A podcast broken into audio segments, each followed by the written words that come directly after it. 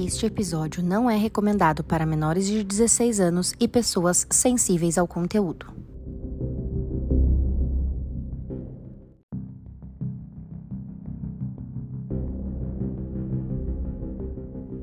Bom dia, boa tarde, boa noite. Estamos começando mais um episódio do podcast A Casona de Vidro, um podcast de mistério que é dividido em três partes, cada parte feito por uma das meninas. Crimes reais com a Dessa, espíritos e paranormalidades com a Bruna, ETs e teoria da conspiração com a Lê. Toda semana tem episódio novo, comandado por uma de nós, e hoje quem tá no comando sou eu, a Lê. Se você não quer perder nenhum, segue a gente no Spotify, avalia cinco estrelinhas e ativa o sininho para ficar por dentro dos novos episódios. E não esquece de ir lá no nosso Insta, arroba de Vidro, e já segue, porque toda semana a gente posta vídeos, fotos e outras curiosidades sobre os episódios. Bom, agora chega de papo e vamos começar esse episódio. Começou. Tudo bom, gente? Tudo bom? Tudo pá? Tudo bom? Todo mundo viva? Todo mundo viva. Então tá bom. Eu tô meio viva, gente. Eu tô meio gripada e a, a Sofiazinha também. Então vocês vão escutar o narizinho catarrento aqui no fundo. Oi, chorinho, oi, Oi, Catarina. chorinho. Oi, soluço. Bom, gente, quero falar uma coisa pra vocês, que hoje o assunto é meio brisa. Vocês estão preparados? Hoje, Então, né? Não, é só hoje. Vai- Só hoje. Faz quase um ano de podcast agora. Vamos, vamos variar um pouquinho, gente. Hoje vai ser brisa, tá bom? Isso. Bom, eu vou contar hoje pra vocês uma história que tem muita gente que ainda acha, apesar de ser bem documentada, tem documentos, né, já oficiais que, que contam a história inteira, que contam o que aconteceu. Tem muita gente que ainda acha que é teoria da conspiração. Foi o que eu falei pra vocês que eu não considero teoria da conspiração. Eu vou contar hoje pra vocês a história dos espiões psíquicos do exército americano. Ah, eu já ouvi falar disso. Já! Já. Eu não. Tá. Eu, a, a primeira vez que eu tive contato com essa história, tem um filme que é do George Clooney, que eu recomendo porque o filme é engraçadíssimo, que chama Os Homens que Encaravam as Cabras. Nossa, que nome. É. Ah, o típico filme que a senhora gosta. Exatamente. E o filme, a primeira cena do filme tá escrita assim: você não imaginaria o quanto desse filme é baseado em história verídica. Então, assim, tipo, a historinha de fundo é bem hollywoodiana, mas as coisas que acontecem são baseadas em histórias reais. Gostei. Então assistam o filme, o filme é muito legal. É, para quem gosta de uma pegada mais documentário, tem um outro filme que se chama Third Eye Spy, o espião do terceiro olho, que também você consegue achar no YouTube. Ah, bom, mas vamos lá. Antes de começar, antes de eu começar a contar a história, eu acho que pra gente não ficar muito confuso, eu preciso dar alguns conceitos explicar alguns termos, porque senão vai ficar muito confuso. Tá. Então, você tá preparada?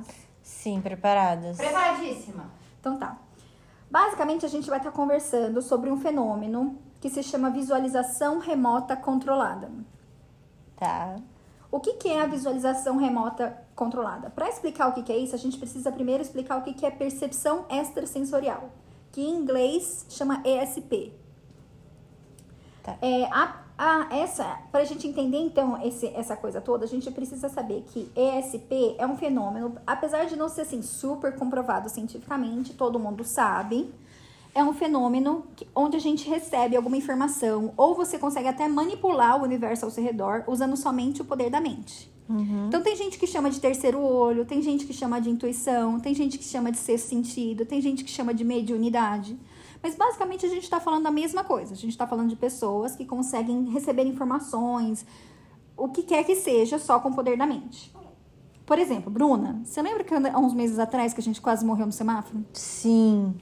Tava eu e a Bruna, tava dirigindo o carro. A gente, para quem conhece Tabaté, a gente tava ali na esquina da difusora. E o sinal tava verde. E eu, por alguma razão, eu não fui. Fiquei parada. Até dei risada. Falei, nossa, o sinal tá verde. Eu parei. E eu te chamei de louca. Me chamou de louca. Você freou, você parou, sua louca? Eu comecei a querer ir, veio um carro que furou o sinal vermelho a um milhão por hora. Se a gente tivesse ido no sinal verde, ele tinha pego no meio e tinha acertado a Bruna. Uhum. O que, que foi isso, né? É uma, é uma intuição? Foi uma. Né, eles chamam de intuição pré-cognitiva. Não é uma coisa que, ah, eu sou o Walter Mercado e eu sabia que o carro ia vir. Não. É antes de você saber o que, que seu cérebro entender o que está acontecendo, ele te protege de algumas coisas. Todo mundo tem uma história dessa para contar. Todo mundo tem um momento de bruxaria aí para contar, um momento de alguma coisa. Ah, eu não tava afim de ir na festa, no final deu tudo errado lá na festa. Ah, é Tipo, ah, eu, eu fui pegar o metrô, perdi o horário do metrô, acabei não querendo ir, aconteceu alguma coisa, assim. Mudei Tem o umas caminho, histórias mudei assim a rota. do 7, 11 de setembro. Do assim. 11 de setembro. Do 11 de setembro, né? Tipo, da galera que o despertador não tocou, que é, o cara que ele para. É, o, ai, o pombo fez cocô nele, ele teve que voltar pra casa trocar de roupa. Tem várias histórias assim. Entendeu? Tudo isso a gente pode colocar aí nesse ramo das percepções extrasensoriais. E apesar de ter gente que não. Apesar da gente não entender direito como acontece, existem evidências científicas que existe. Publicação em revista grande, como American Psychologist e Journal of Personality and Social Psychology. São dois jornais super grandes de psicologia. E tá lá, eles comprovaram que existe. Ninguém sabe como funciona, mas que existe, existe, certo? Certo. Então tá. E aí, então, o que é a visualização remota controlada? É uma técnica onde as pessoas utilizam desse, dessa é, percepção extrasensorial, esse, esse poder, vamos chamar assim, e você ativamente busca impressões ou informações de alguma coisa que seja distante de você, que você não conhece, usando só o seu poder da mente. Então, é, eles, é, essa técnica foi criada, desenvolvida por um, um grupo, né, que a gente vai conversar bastante sobre isso, mas basicamente por um cara chamado Ingo Swann, junto com dois físicos do Stanford Research Institute, lá na Califórnia. E foi usada durante 20 anos pela CIA, pelo exército americano, para obter informações sobre seus inimigos, para recuperar avião abatido, para encontrar reféns, para encontrar prisioneiros de guerra e até para encontrar informações sobre outros planetas. Então, eu pergunto para vocês duas: onde é que fica o seu consciente? Onde é que fica a mente? Se você pudesse apontar no seu corpo. Sério? Cérebro. Mas é o cérebro ou é o seu consciente que tá lá? Os que dois. parte da anatomia você estudou o consciente? Não, não. Consciente não é uma parte anatômica. Tá. E onde é que ele fica? Ué, no mesmo lugar que o resto das coisas do cérebro. Ué. Pra mim, o- é tudo no mesmo lugar. O cérebro, a consciência tá no cérebro. Mas a ciência não sabe disso. Isso a gente supõe. Sim. Mas a ciência não sabe muito sobre a Ah, o consciência. consciente vem da unha do dedão do pé. Andressa, ninguém sabe? Não tem nenhuma prova de nada. Pode vir. Pode Porque pra vir. que que serve? Pra isso. Ninguém sabe. A ciência ainda não sabe muita coisa sobre a consciência. As novas teorias baseadas em física quântica e essa questão da interconectividade é, das partículas, existe uma teoria de que a consciência, na verdade, é uma coisa coletiva e que o nosso cérebro, na verdade, é como se fosse um, um rádio. Então, a antena do rádio capta o sinal do rádio que está ali no, no, no planeta, mas a onda do rádio não, tá, não pertence ao rádio, ela só capta. Existe essa teoria de que, na verdade, o nosso cérebro funcionasse como uma antena e a gente capta a consciência. Então, você tem o seu, mas, na verdade, subconsciente, você tem acesso à consciência de todo mundo. Todo mundo está interligado como se fosse uma grande rede Wi-Fi. E aí eu fiquei pensando, como é que eu vou explicar isso? Você já viu, por exemplo, sabe quando você vê um monte de passarinho, aqueles passarinhos pequenininho, que de repente um levanta voo e todos eles meio que levantam voo junto? Você já viu isso? Ou cardume de peixe que um vira para um lado e todos eles viram para outro lado? É como se fosse mais ou menos isso. Eles, esses animais que são um pouquinho mais primitivos do que um ser humano, eles têm a consciência é coletiva. Então, a consciência, a parte do consciente, é uma que todo mundo compartilha. Então, quando se toma a decisão de ir para outro lugar, toma-se a decisão todo mundo junto e vai todo mundo junto ao mesmo tempo. Basicamente é disso que eu tô falando. Tá muito brisa nesse momento ou deu para entender? Deu pra entender. Então tá bom. Então vamos conversar um pouquinho sobre a história da visualização remota, porque não foi uma coisa que foi a CIA que inventou. Na verdade, isso vem desde muitos anos atrás, mas o primeiro relato que a gente tem na ciência é de um cara que chama René Warcolier, que é um engenheiro químico francês, mas ele também era parapsicologista. E ele fez vários estudos com vários experimentos sobre telepatia. E alguns dos seus livros ele falava assim que na verdade a telepatia é só uma forma de comunicação primitiva, é uma coisa que a gente nem tenha muito acesso no nosso consciente, é mais subconsciente, mas é uma forma de comunicação que a gente tem entre seres humanos e seres de outras raças. Por exemplo, querendo ou não, você se comunica com o teu cachorro, o teu cachorro sabe que você vai chegar em casa antes de você chegar. Ele sabe mesmo. Não é? Ele é tão bonitinho. Então ele fala o seguinte, que na verdade é baseado mais em emoções, desejos, medos, e que está relacionado com a intuição, que não tem nada de paranormal, que é uma, capa uma das outras capacidades humanas, e que é, a melhor maneira de fazer isso, dessa comunicação, é através de imagens. Então, na verdade, você consegue recaptar imagens, você não consegue co- captar tipo frases, mas você consegue captar imagens distorcidas como se fosse um sonho. E ele fez alguns experimentos que ele colocava um receptor, que seria uma pessoa num quarto, e o outro que seria o enviador, o condutor no outro. E o condutor ia fazer um desenho e a outra pessoa tinha que adivinhar no outro quarto, tinha que desenhar o mesmo desenho. Uhum. E ele falou que acontecia muito, que muitas vezes dava certo, né? As pessoas estando no, no, estágio mental certo. Ele falou que a coisa que mais atrapalha é a imaginação. Então, se você tentar imaginar, ah, tipo, ah, tô vendo um arco, acho que é o arco do triunfo, entendeu? Uhum. Aí você já ferrou com tudo. Você tem que fazer uma coisa sem tentar interpretar. É só a primeira informação que vem na tua cabeça, você já desenha, você já escreve, você já, já fala. Tá. É, e aí, baseado em tudo isso, é, um, dois pesquisadores, dois físicos do Stanford Research Institute, e para quem está ligado nos meus episódios sabe que eu já falei deles outras vezes, é, eles eram uma organização não vinculada à Universidade de Stanford, mas eles prestavam muito serviço para o exército americano. Quando a gente falou do episódio do Frank Olson, eles estavam lá no meio. Quando a gente falou do Rancho Skinwalker, eles estavam lá. Esses dois, eles são figurinha carimbada. Que é dois físicos, um chamado Hal Puthoff. Lembra que eu já falei dele? Uhum. E o Russell Targ. Você fala tanto nome? É, é então, muito nome. Mas esses dois, vocês vão ver que eu vou falar muito, porque eles estão em todas. Tá. E eles começaram a desenvolver experimentos sobre isso, sobre é, telepatia, sobre visualização remota. Primeiro, eles pegaram algumas pessoas que falavam que tinham poderes psíquicos. Um deles era um mágico famoso chamado Yuri Geller. E o outro era um outro, era um artista e, e também falava que tinha poderes psíquicos, que era o Ingo Swan. O Uri Geller ele ficou famoso nos anos 70. Não sei se, não, provavelmente não é da época de vocês, mas eu lembro que tinha muito, há muitos anos atrás, tinha muita gente que falava que conseguia é, mexer as colheres com o poder da mente. Com o poder da mente. Lembra? Sim, ele, lembra. Era, ele foi um dos primeiros que começou a cacetar. E quem nunca assistiu isso não tentou fazer isso também é louco. Não é? É a época do Mr. M? Aham. Uhum. Olhando assim, achando que vai mexer.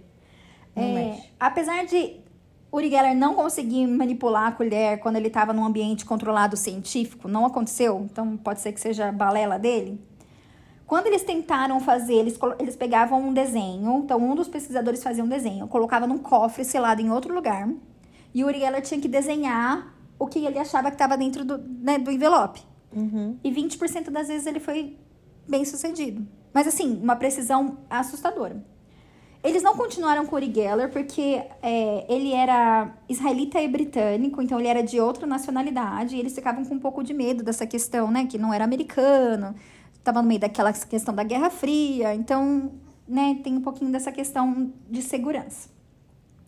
Mas Ingo Swan é, era um cara que nasceu no Colorado e ele, ele falava que ele não era que ele não era psíquico, que ele, ele era um pesquisador da consciência humana que às vezes conseguia alterar sua própria consciência, assim que ele se, ele se falava dele mesmo, né?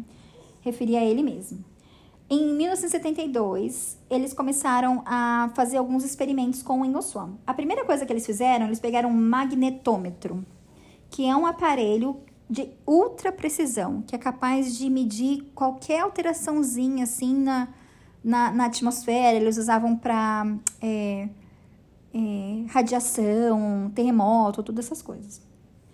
E aí eles colocaram esse aparelho dentro de um cofre de concreto, de não sei quantos metros de concreto, com aquelas, sabe aquelas coisas de filme de James Bond, com aquelas uhum. portas de aço que ninguém entra, né, incapaz de pegar radar, tudo. Porque era um aparelho muito sensível e qualquer coisinha dava interferência.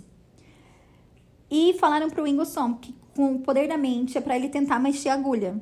E durante 30 segundos ele mexeu a agulha só com o poder da mente do aparelho. Na verdade, esse negócio foi tão feio que é, o pessoal do exército começou a acusar eles de sabotagem e traição, porque eles acharam que eles tinham feito alguma coisa para forjar os resultados, mas tinha acontecido.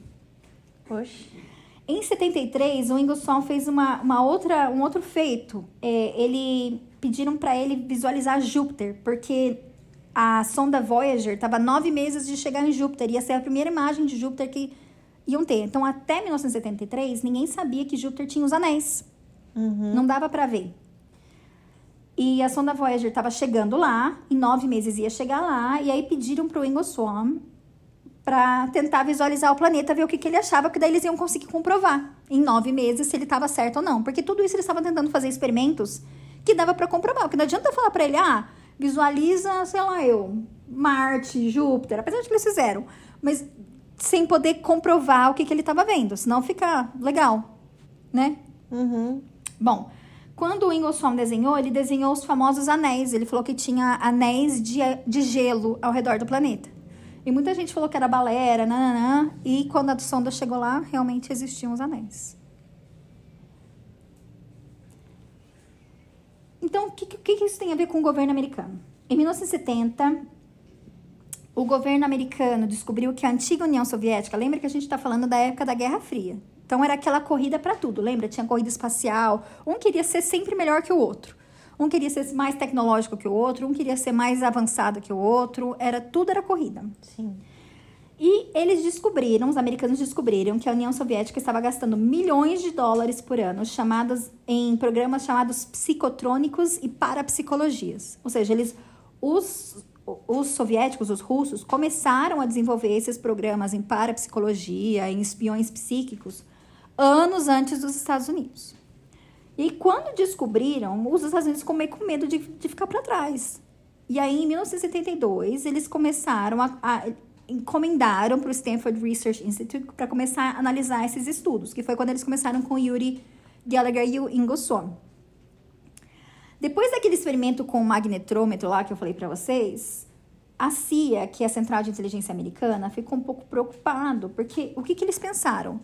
Poxa, se tem algum jeito, mesmo se, sendo balela ou não sendo balela, se existe algum jeito do cara entrar dentro de um lugar que era para ser um cofre impenetrável, a gente precisa saber o que está acontecendo? Porque se ele consegue, talvez os russos também consigam. E existem informações importantes em cofres desses que não pode cair nas mãos dos inimigos. Então, na verdade, a, começa, a, a conversa começou daí, né? Começou o medo que a União Soviética estava fazendo e eles também queriam fazer. Na verdade, o começo do programa não foi fácil. Teve muito bate-boca, discussão entre uma agência e a outra. Tinha muita gente que chamava de balela. Tinha gente que ficava com medo de de apoiar esse tipo de coisa, ser considerado hippie, sabe? Sim, tinha muito preconceito, mas mesmo contra tudo.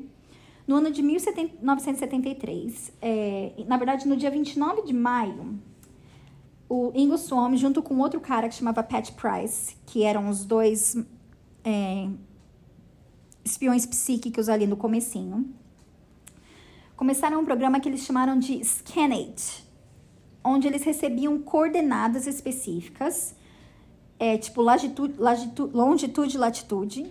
E aí eles, através da projeção astral e do, dessa questão da visualização remota, iam naquele lugar e falavam o que estava acontecendo.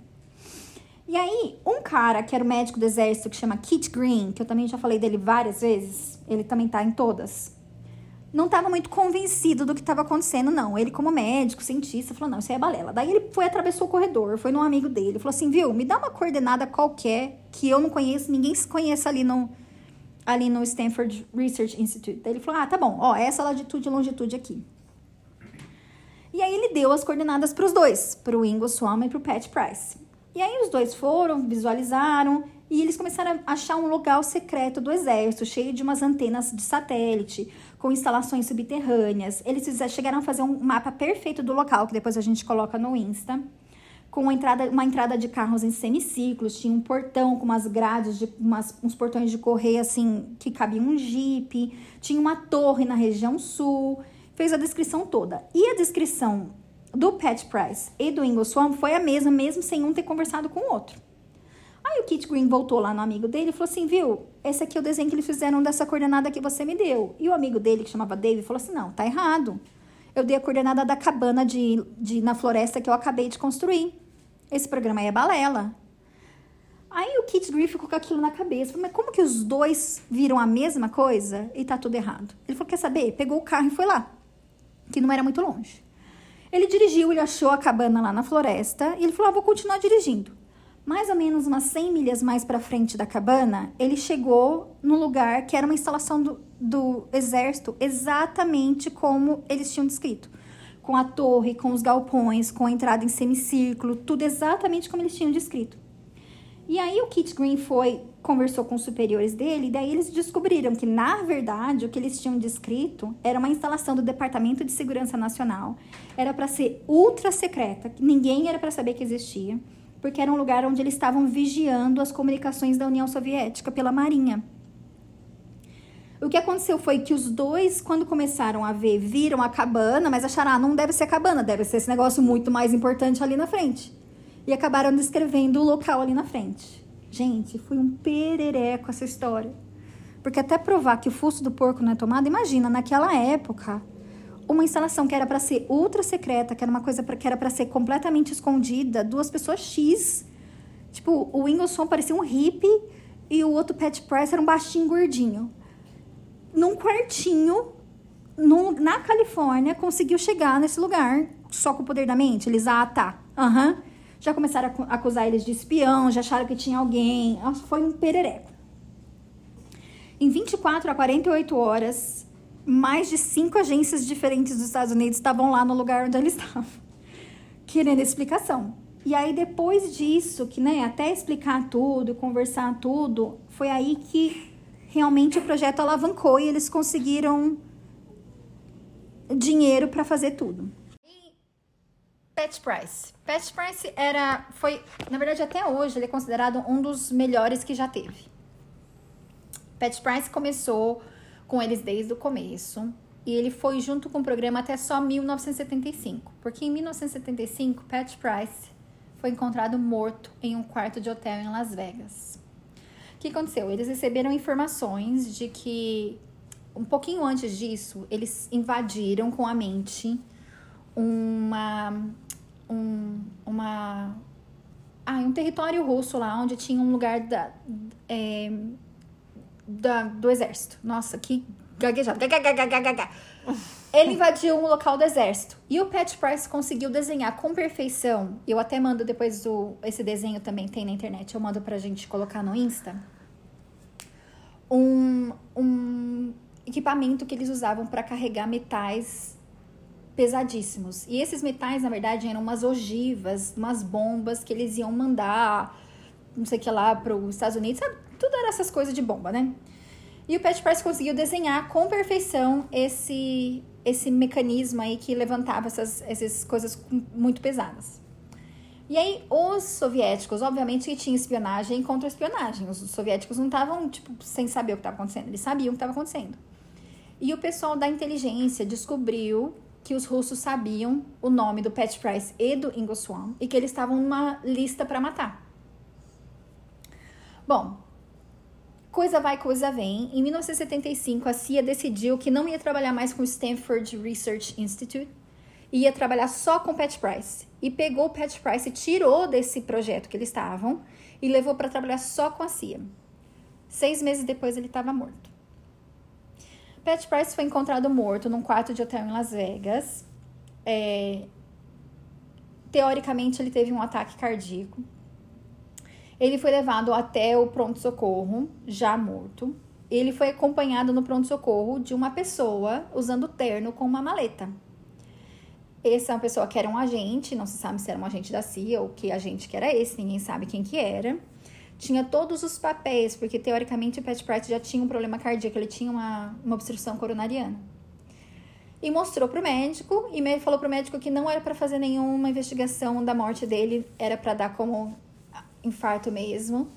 O Pat Price foi cremado, e só depois que ele foi cremado, a esposa dele foi comunicada que ele tinha morrido. Ela não pôde nem ver o corpo. Existem bastante rumores de que. Tem, existem dois tipos de rumores sobre a morte de Pat Price. Um é que ele foi morto pela própria KGB, que era né, a CIA dos russos, que era um serviço de inteligência dos russos. É, até existe uma entrevista, dez anos depois, um, um antigo agente da KGB fez uma entrevista. E ele dando entrevista, conversando com o um jornalista, ele falou ah, que a gente costumava matar as pessoas, a gente costumava fazer uma investigação de quais eram os problemas de saúde que ela tinha e usar agentes químicos para acelerar aquele processo. Então, a pessoa morre de causas naturais, mas na verdade não morre de causas naturais, ela foi assassinada. Ele falou, inclusive, tinha um agente psíquico da CIA que a gente matou porque ele já tinha um problema cardíaco e a gente acelerou esse infarto dele. Ele falou, ele não deu nomes, mas né? Parecia o Pat Price. Mas também existem alguns boatos de que o Pat Price estava confessando tudo que ele via, ele confessava na igreja. Ele era muito religioso. E que os membros da igreja estavam meio que ganhando o que estava acontecendo. E foram atrás do governo e contaram pro governo, pra CIA, que ele estava contando tudo. E que ele foi morto meio que queima de arquivos. O que se sabe é que, antes de morrer, uma semana antes de morrer, ele fez um seguro de vida de um milhão de dólares no nome da esposa dele. E que um dia antes de morrer, ele ligou para todos os amigos se despedindo. Ou seja, se ele era psíquico mesmo, Ele já sabia. ele já sabia. Sabia. Bom, mesmo com tudo isso, em 1978, é, o Congresso americano abriu um inquérito, principalmente depois da morte né, do, do Pat Price e um monte de outras coisas que aconteceu. E foi instaurado, de fato, o projeto Stargate. Na verdade, não começou como o projeto Stargate. Eles foram indo vários nomezinhos, sabe essas coisas de americano, né? Começou com Gondola Wish, depois era Grill Frame, depois era é. Teve um monte de nomes. Mas em 1978 eles juntaram todos esses nomes e o nome virou Projeto Stargate. Não era um projeto grande, não era uma, né, um- uma coisa grande. Na verdade, o máximo de agentes que eles tiveram em, em algum momento foram 20. Então, variava de 4 a 20 agentes. Então, 4 a 20 espiões psíquicos. Esse projeto funcionava num galpãozinho velho de madeira que tinha num cantinho na, na base militar de Fort Meade, que ficava no estado de Maryland. E ele foi chefiado até 1987 por Frederick Holmes, que o pessoal chama de Skip Atwater. Que esse cara, esse Skip Atwater, também, ele além de ser o, o chefe, ele também era um dos agentes psíquicos, ele também era treinado. E um outro cara que era o general Stubbeline. Stubblebine. Esse Stubblebine. Difícil esses nomes, gente. Me senti Bruna agora. Nossa, bacana a referência. É, esse cara, ele posteriormente ele foi chefe do Instituto Monroe, que era o episódio que eu ia trazer originalmente. Mas eu falei, não dá pra eu começar com dois pés no peito. Essa questão do Instituto Monroe é um pouquinho mais complexa. Então, em algum momento eu vou trazer, mas é mais ou menos a mesma história. É, de 78 a 1995, essa equipe funcionou ah, sobre esse nome é, Stargate. E foi quando saiu daqueles Stanford Research Institute e foi realmente pro exército. Então, a primeira coisa que o exército fez, ele pegou, fez uma triagem com mais de 3 mil soldados para achar quem tinha os poderes um pouquinho mais aflorados. É, a primeira pessoa que eles acharam, eles acharam seis soldados. E a primeira pessoa que eles acharam, que é um cara chamado Joe McMonigal, até hoje é considerado o melhor de todos. Melhor até que o Pat Price. Esse é um cara que é, começa que ele era gêmeo, que eu acho que essas pessoas, todo mundo que é gêmeo é meio, é meio intuitivo também, que o gêmeo conversa telepaticamente, eles já não são muito normal, né? Todo mundo que é gêmeo é meio estranho. E ele era famoso na guerra, quando ele estava na guerra, ele já era do, do, do exército, ele já era da inteligência, e ele era famoso no exército por sempre desviar as tropas dele de lugares assim, ah, não vamos por aqui não, vamos por lá. E no final lá tinha uma emboscada, no lugar onde eles foram tinha uma emboscada. Bom, é, John McMonigal, eu vou chamar ele de Joe porque esse nome é muito difícil de falar. Ele tinha é, uma precisão surpreendente desde os primeiros testes. Ele trabalhou no programa seis, por- durante seis anos. E até teve um, tem um episódio, um certo momento, que ele foi capaz de so- localizar um submarino russo que ninguém sabia que existia. Ele localizou um submarino russo que ainda estava em construção. Ele ainda estava em terra. Ele era formado por dois corredores paralelos, como se fosse um sanduíche. Então, era como se fosse dois submarinos em um. E ele tinha espaço para 12 ogivas nucleares dentro do submarino. E quando ele falou isso pro pessoal da, da segurança americana, o cara que estava né, responsável por essa parte chamava Robert Gates. E Robert Gates falou: não, isso não existe. Alguns meses depois, a Rússia lançou o submarino. Realmente comprovaram que existia esse submarino. E esse Robert Gates falou que foi um chute de sorte. Guarda esse nome, porque esse cara é um desgraçado. Então, guarda esse Robert Gates, que ele é um ridículo. Invejoso. Invejoso, é isso que ele é. Bom, tinha um. Loucada, nossa. Ficou. Tinham outras pessoas, né? Vai e vem de alguns outros. Eu não vou citar o nome de todo mundo, até porque tem alguns nomes que ainda não foram divulgados, de pessoas que nunca quiseram ser divulgadas. Mas uma pessoa que eu já vi bastante entrevista chama Lynn Buchanan. E outro que chama Paul Smith. Ele, o John McNeagle e o, Limbo, e o Paul Smith, os três, até hoje, eles trabalham com isso. Eles têm escolas. Então, é, qualquer um pode ser treinado nesse, nesse tipo de visualização remota. Eles têm escolas, eu, se não me engano, dá para fazer até online. Mas, é, obviamente, é tudo em inglês. É, Lynn Buchanan era um desses espiões psíquicos que ele tinha uns poderes meio poltergeist. Então, no filme, o personagem do George Clooney, foi básico. Segundo o Lynn Buchanan, foi baseado em todo mundo, mas algumas das histórias aconteceu com o Lynn Buchanan. Por exemplo, no filme tem uma parte que ele tá entrando assim num, num corredor, ele tá puto com alguma coisa, ele tá bravo, de repente começa a explodir computador. E isso aconteceu de verdade. Ele realmente explodiu alguns computadores só, tipo, de raiva. E tem uma outra cena que o filme chama Os Homens que Encaravam as Cabras. Que tem uma outra cena que ele é ordenado a matar uma cabra com o poder da mente. E ele fica olhando pra cabra até a cabra morrer. Ele mata a cabra com o poder da mente. Meu Deus, coitada da cabra. Pois então, tem até relato dos soviéticos, isso aí obviamente eu não sei, não tem como confirmar, não tá na, nas documentações que o governo americano liberou, mas os soviéticos estavam fazendo, tentando estrangular pessoas à distância só com o poder da mente. Eu não sei se deu certo ou não deu, eu não vou trazer coisa que eu não tenho nos documentos.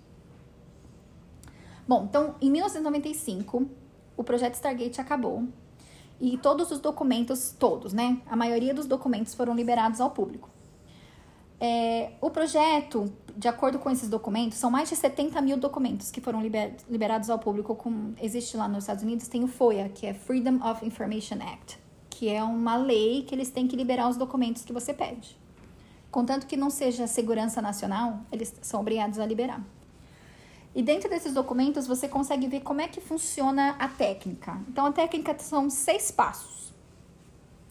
Primeiro passo é a seleção dos alvos. Então, o alvo tem que ser uma coisa única, não pode ser uma coisa tipo rua, tem que ser uma praça, uma ponte, alguma coisa que é mais fácil de identificar. É, esse alvo, o visualizador, a pessoa que vai ser, né, que vai enxergar as coisas, ele não tem nenhum conhecimento prévio do alvo. Muitas vezes eles, em vez de usar coordenada, às vezes eles usam coordenada, latitude, latitude longitude. Nossa, eu falei latitude umas 40 vezes. Uhum. Ou às vezes eles dão um número, por exemplo.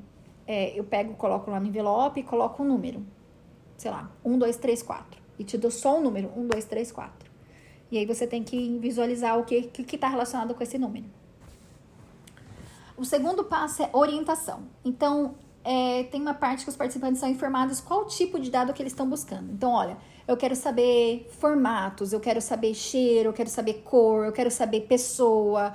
Sabe assim, eles têm que saber mais ou menos o que é que eles estão atrás. Não precisa ser exatamente, mas mais ou menos uma ideia do que, que é. Tipo, sei lá, é, é um.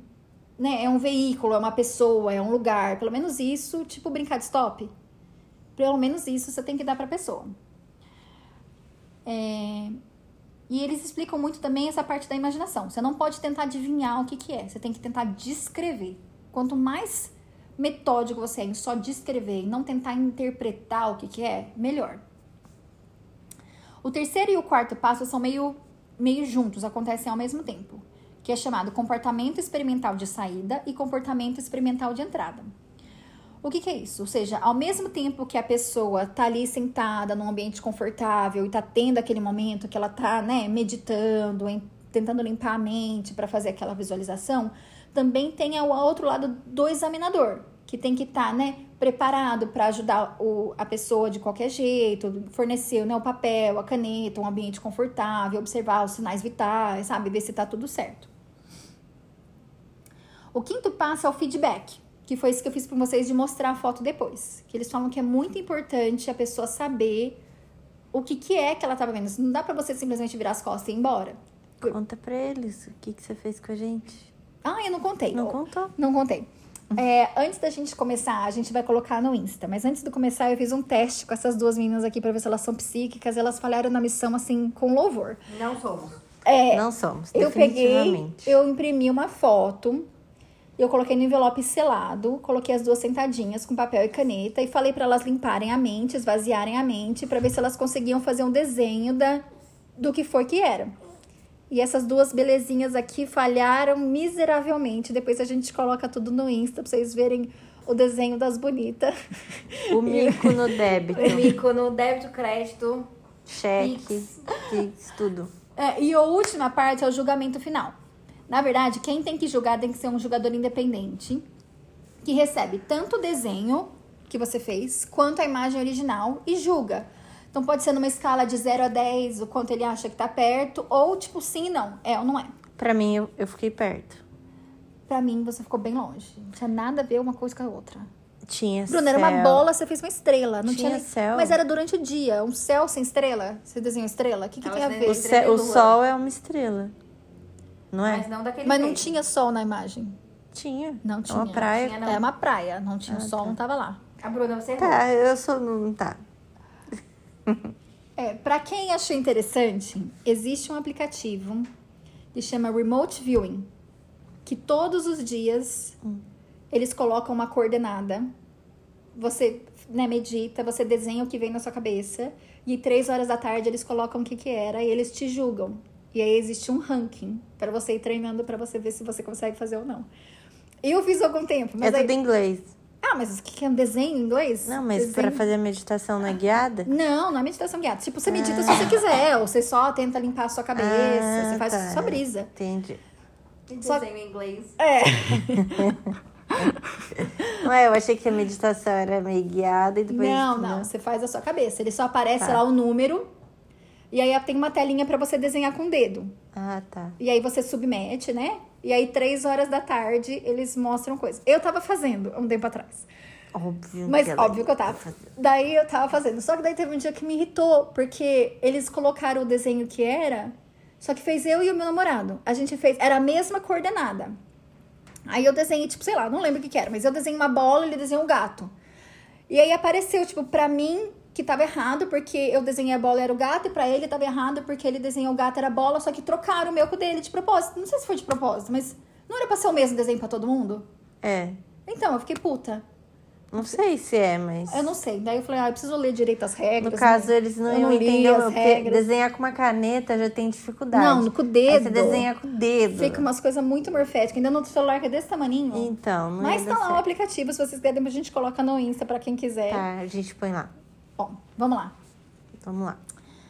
Bom, quando é que acabou esse projeto Stargate? Porque eles estavam tendo bastante sucesso. É, em 1995, então, foi teve todo um perrengue. E aí foi o exército mandou, na verdade foi a CIA que mandou dois examinadores independentes para avaliar se o projeto era contribuía para o exército ou não. Só que já tinha algumas brigas internas, inclusive aquele cara, Robert Gates, foi o cara responsável por assinar esse relatório final. E já tinha algumas brigas internas e algumas pessoas fundamentalistas religiosos que não falavam que era do demônio. E nessa história toda, quando eles pegaram esses dois examinadores aí para fazer uma investigação para ver se o projeto era eficaz ou não, eles não deram acesso às coisas porque era tudo era confidencial. Então, como é que você vai classificar se uma coisa é boa ou não se você não tem acesso a nenhuma informação? Então, os dois exam- examinadores, um falou que não tinha nada, de, nada a ver, que não estava acrescentando nada para o exército. A outra falou que precisava de mais informação, a mulher. Ela pediu para ir atrás, eles não, não liberaram. E aí, no final, esse cara, Robert Gates, assinou um papel falando que não tinha nenhuma evidência de que eles adicionaram em nada para o exército em 20 anos, que não sei o quê. Deu entrevistas falando isso. E no final, o programa foi, teoricamente, terminado, né? Não se sabe se continua, né, aí por baixo dos panos, tem muita coisa dessa. Mas, na teoria, eles fecharam o programa inteiro. Mas existe um relatório no meio daqueles 70 mil papéis, existe um relatório um pouquinho, alguns anos antes, em 83, avaliando 700 missões do projeto Stargate. Então, dessas 700 missões, eles concluíram que 350, ou seja, exatamente 50%, possuíram evidências concretas, informações super valiosas para os serviços de inteligência que eles não tinham obtido de nenhuma outra maneira. Ou seja, das 700 missões, 50% eles conseguiram informações que o próprio serviço de inteligência não tinha conseguido. E que 85% do total de todas as missões foram positivas, tiveram evidências positivas, que eles realmente conseguiram né, visualizar o alvo e chegar a algumas informações. Então, fica aí. No final ficou, tipo, disse que me disse, sabe? Uma agência fala uma coisa, a outra fala outra, eles ficam toda aquela briga de departamentos, que qualquer um que já viveu em qualquer tipo de departamento, inclusive eu em universidade, sabe que é assim. É, eles também, uma das coisas que eles estudaram, o pessoal, os dois físicos lá, eles queriam saber, é todo mundo ou só pessoas que têm algum poder? E aí o que, que ele fez? O Russell Targ, que era um dos, dos físicos, pegou uma dona de casa que era amiga da família qualquer, uma pessoa qualquer. Falou: Você não quer me ajudar? Você não quer ser tipo um controle? Uma pessoa X qualquer que a gente tem certeza que não tem nenhum poder psíquico, nunca teve nada. E ele levou ela lá pro instituto e começou a fazer testes com ela. No final, ela era melhor do que o tal do Pat Price. Professora Xavier. É. É, O primeiro experimento que eles fizeram, eles fizeram assim: o, ficou um dos físicos com ela no quarto e o outro saiu na cidade. Tipo, foi em algum lugar da cidade. Ele falou: ah, tenta visualizar onde é que ele tá. E ela começou a descrever, fazer desenho de onde ele tava. Aposto que a mãe. É, mãe. Sabia. Bom, aí dá tempo da gente fazer mais alguns? Tem alguns casos aqui, agora é, é anedota. Coisas assim que aconteceu. Por exemplo, já ouviram falar no caso, não sei você que Andressa, que gosta de true crime, da Patty Hearst? Eu não. Então, Patty Hearst, ela, em fevereiro de 74, ela era uma herdeira riquíssima e ela foi sequestrada na Califórnia. O pai dela era um magnata no ramo de jornais e revistas e ele que foi a inspiração atrás do filme Cidadão Kane. Foi baseado no, no pai dela. Na verdade, o avô dela. E aí tava aquele desespero, a mulher maior rica, todo mundo atrás da mulher. O pessoal da Califórnia ficou desesperado, foi atrás dos espiões psíquicos. Nisso foi Pat Price, pegou o livro, aquele livro com as fotos de todas as pessoas que já foram, passaram com passagem pela polícia, e apontou um cara, falou, esse aqui que é o, é o, é o chefe. Esse cara era um cara chamado Donald DeFreeze. E ele falou assim, olha, esse, esse sequestro não tem motivação financeira, é político. Passou algum tempo, o Kit também conseguiu é, achar- levar a polícia a achar o carro que estava abandonado onde ela foi sequestrada. Eles acharam. E aí, alguns meses depois, a Pat foi filmada e fotografada participando de um assalto a banco, junto com os, os sequestradores dela, portando uma AK-47. E, na verdade, esse grupo que sequestrou dela chamava Exército de Liberação Simbionista. Era um grupo de extrema esquerda, terrorista, com motivações políticas. Eles atuaram no, nos Estados Unidos dos anos 70 aos anos 80. Até hoje rola a maior treta em cima dessa história, né? É. Tem gente que diz. Ela alega que foi, tipo, terrorismo psicológico que eles fizeram com ela, né? Ela alega que eles ficaram na cabeça dela, tipo assim, a gente vai matar sua família, a gente vai matar todo mundo, não sei o quê, obrigando ela. Mas tem muita gente que acha que ela tava com eles. Então, o Pat Price não só fez tudo isso, como ele achou o lugar onde ela estava sendo mantida em cativeiro, né? Com a visualização remota dele lá. Ainda falou, ela estava sendo presa dentro do armário. E acharam evidências que ela estava sendo trancafiada dentro de um armário. Não, mas assim, o começo do sequestro dela realmente foi um sequestro. O que não se sabe é, depois de um tempo, ela por vontade própria começou a ajudar eles, ou realmente eles fizeram uma questão psicológica, tipo uma síndrome de Estocolmo. Fica- Mas é maior, é maior polêmica em cima desse caso. Bom, tem bastante casos, mas eu vou contar um que eu achei um pouquinho mais, mais pro meu lado. Um dos papéis é, chamava Operação Exploração de Marte. Foi em 22 de maio de 84. Os alvos, eles, o governo americano pediu para esses espiões psíquicos visualizarem Marte. E aquele cara Joe, na hora que ele foi visualizando, ele achou uma pirâmide lá em Marte. Ele falou: Nossa, tá acontecendo alguma coisa. Ele falou que ele tava num ambiente todo meio marrom, tinha uma pirâmide, e que de repente ele olhou, ele olhou e tava vindo uma tempestade, como se fosse uma tempestade de areia, ele não conseguia enxergar mais nada. Aí o examinador falou assim: Não, volta um pouco no tempo antes da tempestade e vê o que, que você consegue ver. Só que eu acho que ele voltou muito no tempo. Ele falou: Não, agora eu tô nessa pirâmide, mas tem umas pessoas aqui. Ele conseguiu enxergar uns seres, de acordo com ele, eles eram seres altos e magros, vestindo umas túnicas bem finas. E ele chegou lá naquele momento que ele estava enxergando, era o final da vida dele. Tinha acontecido alguma coisa é, geológica que o país não era. O, o, O planeta não era mais habitável e as pessoas que ficaram para trás estavam esperando um grupo de seres que saiu para ver se achavam um outro lugar para eles morarem. E eles estavam esperando ou a morte ou os outros amiguinhos irem buscar. Medo. Agora você quebrou eu. É. Quando que era isso? Olha, Isso foi em 84. eu queria falar uma coisa. Pode eu falar. acredito muito nisso, assim, porque, na verdade, não é que eu acredito. Eu tenho certeza que isso é real. E. Por quê? O que, que acontece? É, toda religião tem o seu nome pra isso. Só que a gente sabe que isso acontece em várias e várias religiões. As pessoas que enxergam coisas, que veem coisas do futuro, né? Então, assim, tem gente que fala que é uma mensagem, tipo assim, cristão fala que é mensagem de, de Jesus Cristo, né? Enfim, ca- cada religião, eu não vou falar por outras porque eu não tenho conhecimento, eu vou falar pela minha. Então, assim, cada uma tem a sua, a sua, né? E eu não sei, se- as meninas, acho que vocês sabem dessa história, né, da Sara. É. Quando eu tava grávida da minha primeira filha, eu não sabia ainda que eu estava grávida, eu tive que fazer um tratamento pra engravidar. E eu tava naquela, e eu frequentava um grupo de oração da minha igreja. E aí um cara da igreja, que ele é muito conhecido por, por essas coisas, chegou e falou pra mim assim: Olha, eu recebi uma mensagem. Eu vi um osso quebrado se refazendo. E eu entendi a mensagem de duas formas. Primeiro, que hoje é um momento de cura, nós estamos aqui pela cura. E segundo, que aquilo era a costela de Adão se refazendo para dar origem a Eva. É uma menina. E ele falou assim: é uma menina. Isso foi numa terça-feira. No domingo eu descobri que eu tava grávida. Da Sara. E aí eu fiz chá revelação e as primas do meu marido são da mesma igreja, conhecem ele, sabiam dessa história.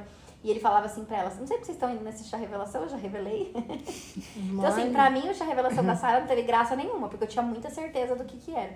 Porque, assim, ele era batata, e é uma atrás da outra. Ele não erra uma. Então, assim, eu acredito muito. E aí tem, entra uma outra história também. Assim, se é, é espiritual, não sei. Mas eu também acredito muito naquela história da física quântica, eu acho muito legal. E a física quântica, ela fala que a nossa mente, ela emite ondas e a gente tem poder de, de mudança física das coisas pela mente. E isso aí já é uma coisa meio que comprovada, entre aspas, né? É que tem muita gente cética ainda com relação a isso, porque é um negócio muito difícil de provar, né? Mas assim, falam, né? A física quântica fala isso, que o nosso cérebro emite ondas magnéticas. E a gente, essas ondas magnéticas, quando elas são hiperfocadas e bem trabalhadas, elas têm capacidade de realmente é, ir além daquilo que a gente está acostumado. Porque a gente usa, tipo, uma porcentagem muito baixa do nosso cérebro. E eu fico pensando, se a gente realmente usasse, tipo, 100% do nosso cérebro, quem seríamos? Pessoas muito cansadas. Perdão. eu, eu acredito mais na parte da, da física quântica mesmo, né? Desse negócio de aquilo que tanto nisso, aquilo que você pensa, você atrai para você, né? Eu, eu acredito bastante nisso e claro que tem a parte da religião também. Mas esse negócio aí, eu, eu sou a pessoa que mais acredita em tudo, né? Mas esse episódio aí, né? Essas coisas que você trouxe já me deixou umas interrogações. Tipo, será? É esse negócio que a Bruna falou de energia, essas coisas também, eu também super acho. É impressionante, quando a pessoa ela fica com negatividade, só coisa ruim, só coisa ruim, parece que só acontece coisa ruim na vida dela, né? Aí é, é incrível. E assim, a gente. a- o, o universo devolve pra gente aquilo que a gente emana. Então é muito de energia. E eu, acho, eu acredito super nessas coisas. Hoje eu e a Bruna trocamos de lugar, né, Bruna? Trocamos. A Bruna tá cética e eu tô aqui super uhul, good vibes. Trocamos. Ai, mas eu, eu adorei, assim, porque puxa, né, o, o lado das coisas que eu acredito, esse negócio da mente, mas me cutucou no, na dúvida das histórias que você trouxe. Mas eu adorei. Você acredita no negócio, mas você não sabe se o cara, as coisas do cara era verdade. Isso. A, a parte de mexer objeto, fiquei Não, meio. ninguém mexeu o objeto. Ele mexeu a agulha. A- agulha. A agulha. É, mas aparelho Física quântica. Mas foi só isso. Mas era Só. um, mas era, mas assim, mas era um aparelho ultra sensível. Tipo, é. um aparelho que capta energia, vibração, Ah, entendi. entendeu? Ah, eu achei legal. Eu gostei. Eu gostei super. Então quem que é semana que vem? Semana que vem vem eu. Eu, Bruna. Chega de demônio. É, mais ou menos, mais ou menos. Rolou um chorinho, mas vamos lá. É o seguinte, é, semana que vem, um, um leve spoilerzinho. Eu vou pedir uma licença pra senhora Andressa, que eu vou dar uma invadidinha na área dela ali. Invada. Vou invadir as al dela. Não vai. Vou dar uma invadidinha e juntar com a parte de paranormal. Hum. Fechou. E aí a gente vai discutir bastante porque é um caso que não tem solução. Eu a gente gosto. vai ter bastante coisa Eu pra conversar. adoro caso sem solução, por sinal. A gente vai ter bastante coisa Por pra sinal, conversar. Andressa, já fica a dica aqui, ó, piscadinha aqui, ó. Eu adoro caso sem solução. Então, o que eu vou trazer. Eu, eu tive uma ideia, eu tive um insight hoje. E eu decidi o meu próximo episódio. É um caso super legal. É uma história famosa, mas que, tipo, não é tão. As pessoas não sabem tantos detalhes, assim. É uma história bem antiga. E é- não tem. Não tem. Não teremos mortes. Ah, que bom. No, no meu caso tem. Então tá Até bom. semana que vem, Até gente. semana que Falou, vem. fica assim então.